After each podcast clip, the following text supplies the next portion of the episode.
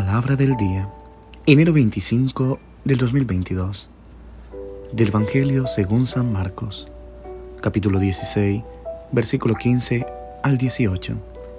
Celebra hoy la iglesia la fiesta de la conversión de San Pablo.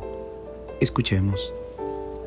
En aquel tiempo se apareció Jesús a los once y les dijo, Vayan por todo el mundo y prediquen el Evangelio a toda criatura. El que crea y se bautice se salvará. El que se resista a creer será condenado. Estos son los milagros que acompañarán a los que hayan creído. Arrojarán demonios en mi nombre, hablarán lenguas nuevas, cogerán serpientes en sus manos, y si beben un veneno mortal, no les hará daño. Impondrán las manos a los enfermos, y éstos quedarán sanos. Palabra del Señor. Gloria a ti, Señor Jesús.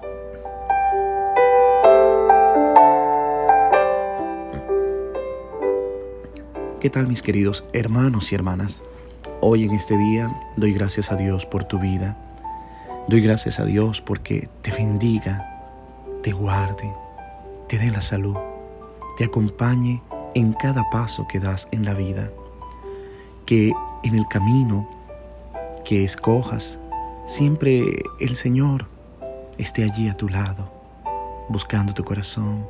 Que el Señor esté allí, buscando amarte y que tú sepas aceptar ese amor que Dios reserva con gran ternura para ti.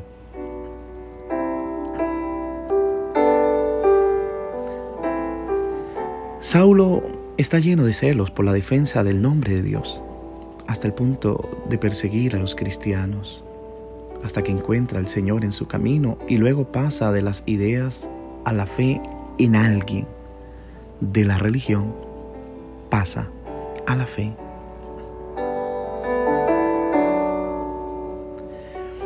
De San Pablo no solo conmemoramos su santidad, su martirio, su testimonio, sino también hoy celebramos su conversión.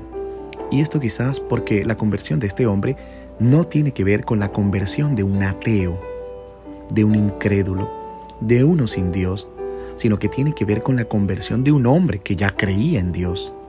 De hecho, nosotros creíamos tanto que persiguió a los cristianos para defender el buen nombre de Dios. Podríamos decir que San Pablo es un creyente convertido. Pasa de la religión a la fe. Quizás cada uno de nosotros debería orar para que le suceda la misma conversión. Con demasiada frecuencia nuestra vida está llena de religión pero vacía de fe verdadera. Como siempre he dicho, hay gente que es religiosa pero no espiritual, y hay muchos que son espiritual pero no religiosos. La religión es un fruto de la educación, de la tradición, de las expectativas, pero puede que la fe no tenga nada que ver directamente con todo esto. Va mucho más allá.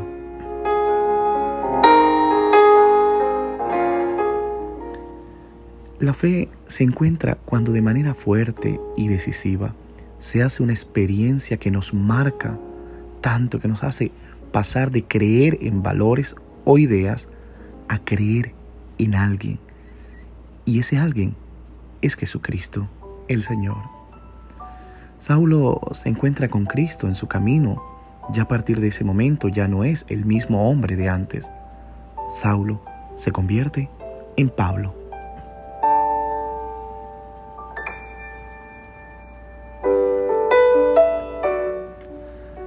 Por eso el Evangelio de hoy recoge las palabras de Jesús sobre el anuncio, ir por todo el mundo y predicar el Evangelio a toda criatura.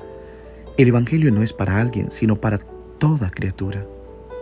Es lindo pensar que la fe concierne a todo hombre nacido en todos los tiempos y latitudes. No hay historia ni vida que quede excluida de la buena nueva que Jesús vino a traernos. Pero hay una gran diferencia entre anunciar y obligar. El anuncio se mueve siempre en la categoría de la libertad. Sin libertad, la fe como el amor sería violencia. Siempre somos tan libres que incluso podemos decir también no al Evangelio. Podemos cerrar las puertas.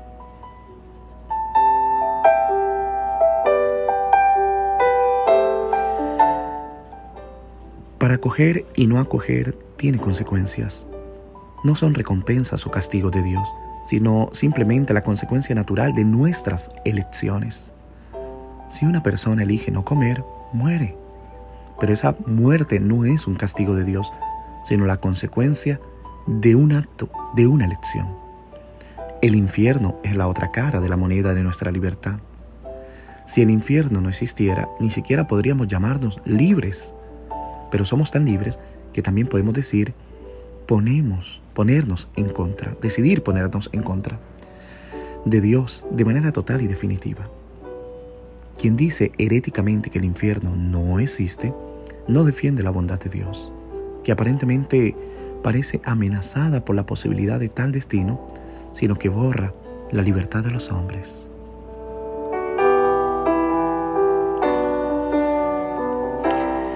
Sin embargo, sabemos que cuando uno cree, las consecuencias son tan evidentes que el Evangelio de hoy nos da una lista.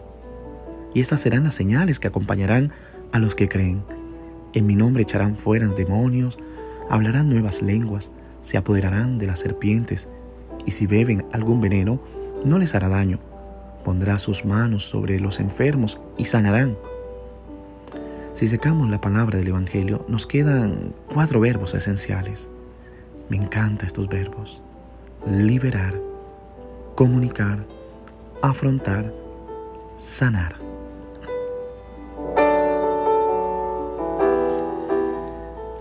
De hecho, la experiencia de fe debe ser siempre una experiencia de liberación, de diálogo, de valentía, de curación, de curar de lo que a veces detiene la vida.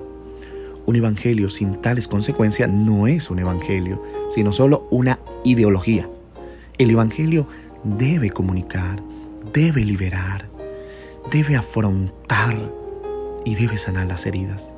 La pregunta que te hago a ti, querido hermano, querida hermana hoy, ¿qué evangelio es el que nos hemos encontrado? ¿Qué evangelio es el que escuchamos?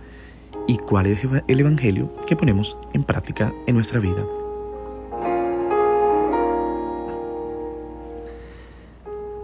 Los frutos del anuncio no consisten en convicciones retóricas, sino en pruebas fácticas. Esta es la gran lección que Pablo aprendió cuando se convirtió. Quien entendió la retórica y el razonamiento teológico, entiende que Dios actúa por hechos y no por mero razonamiento. Eso es lo que Pablo también nos enseña hoy.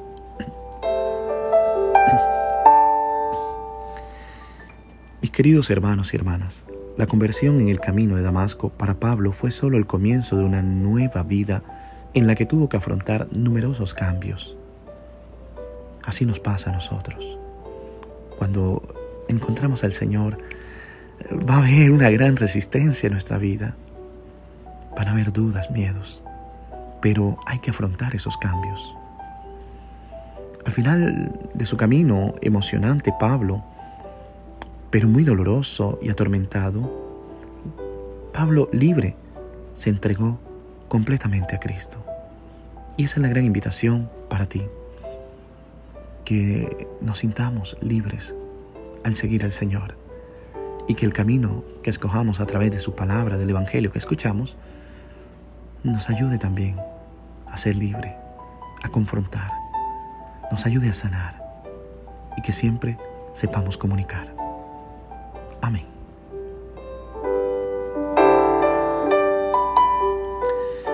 Hoy quisiera que oráramos especialmente por ti y por mí, por tu vida, por mi vida, por tu salud, por mi salud.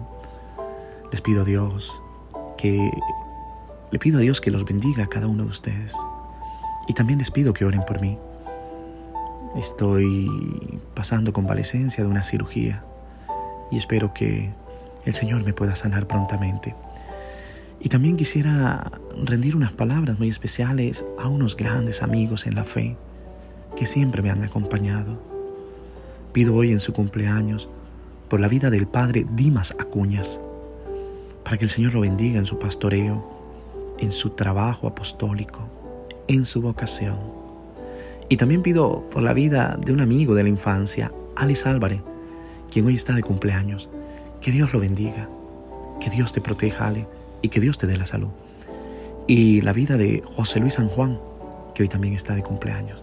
Que Dios también bendiga a José, bendiga todos sus proyectos, bendiga todo lo que hay en su vida. Y que Dios a ti y a mí nos bendiga en el nombre del Padre, del Hijo y del Espíritu Santo. Amén. Feliz día.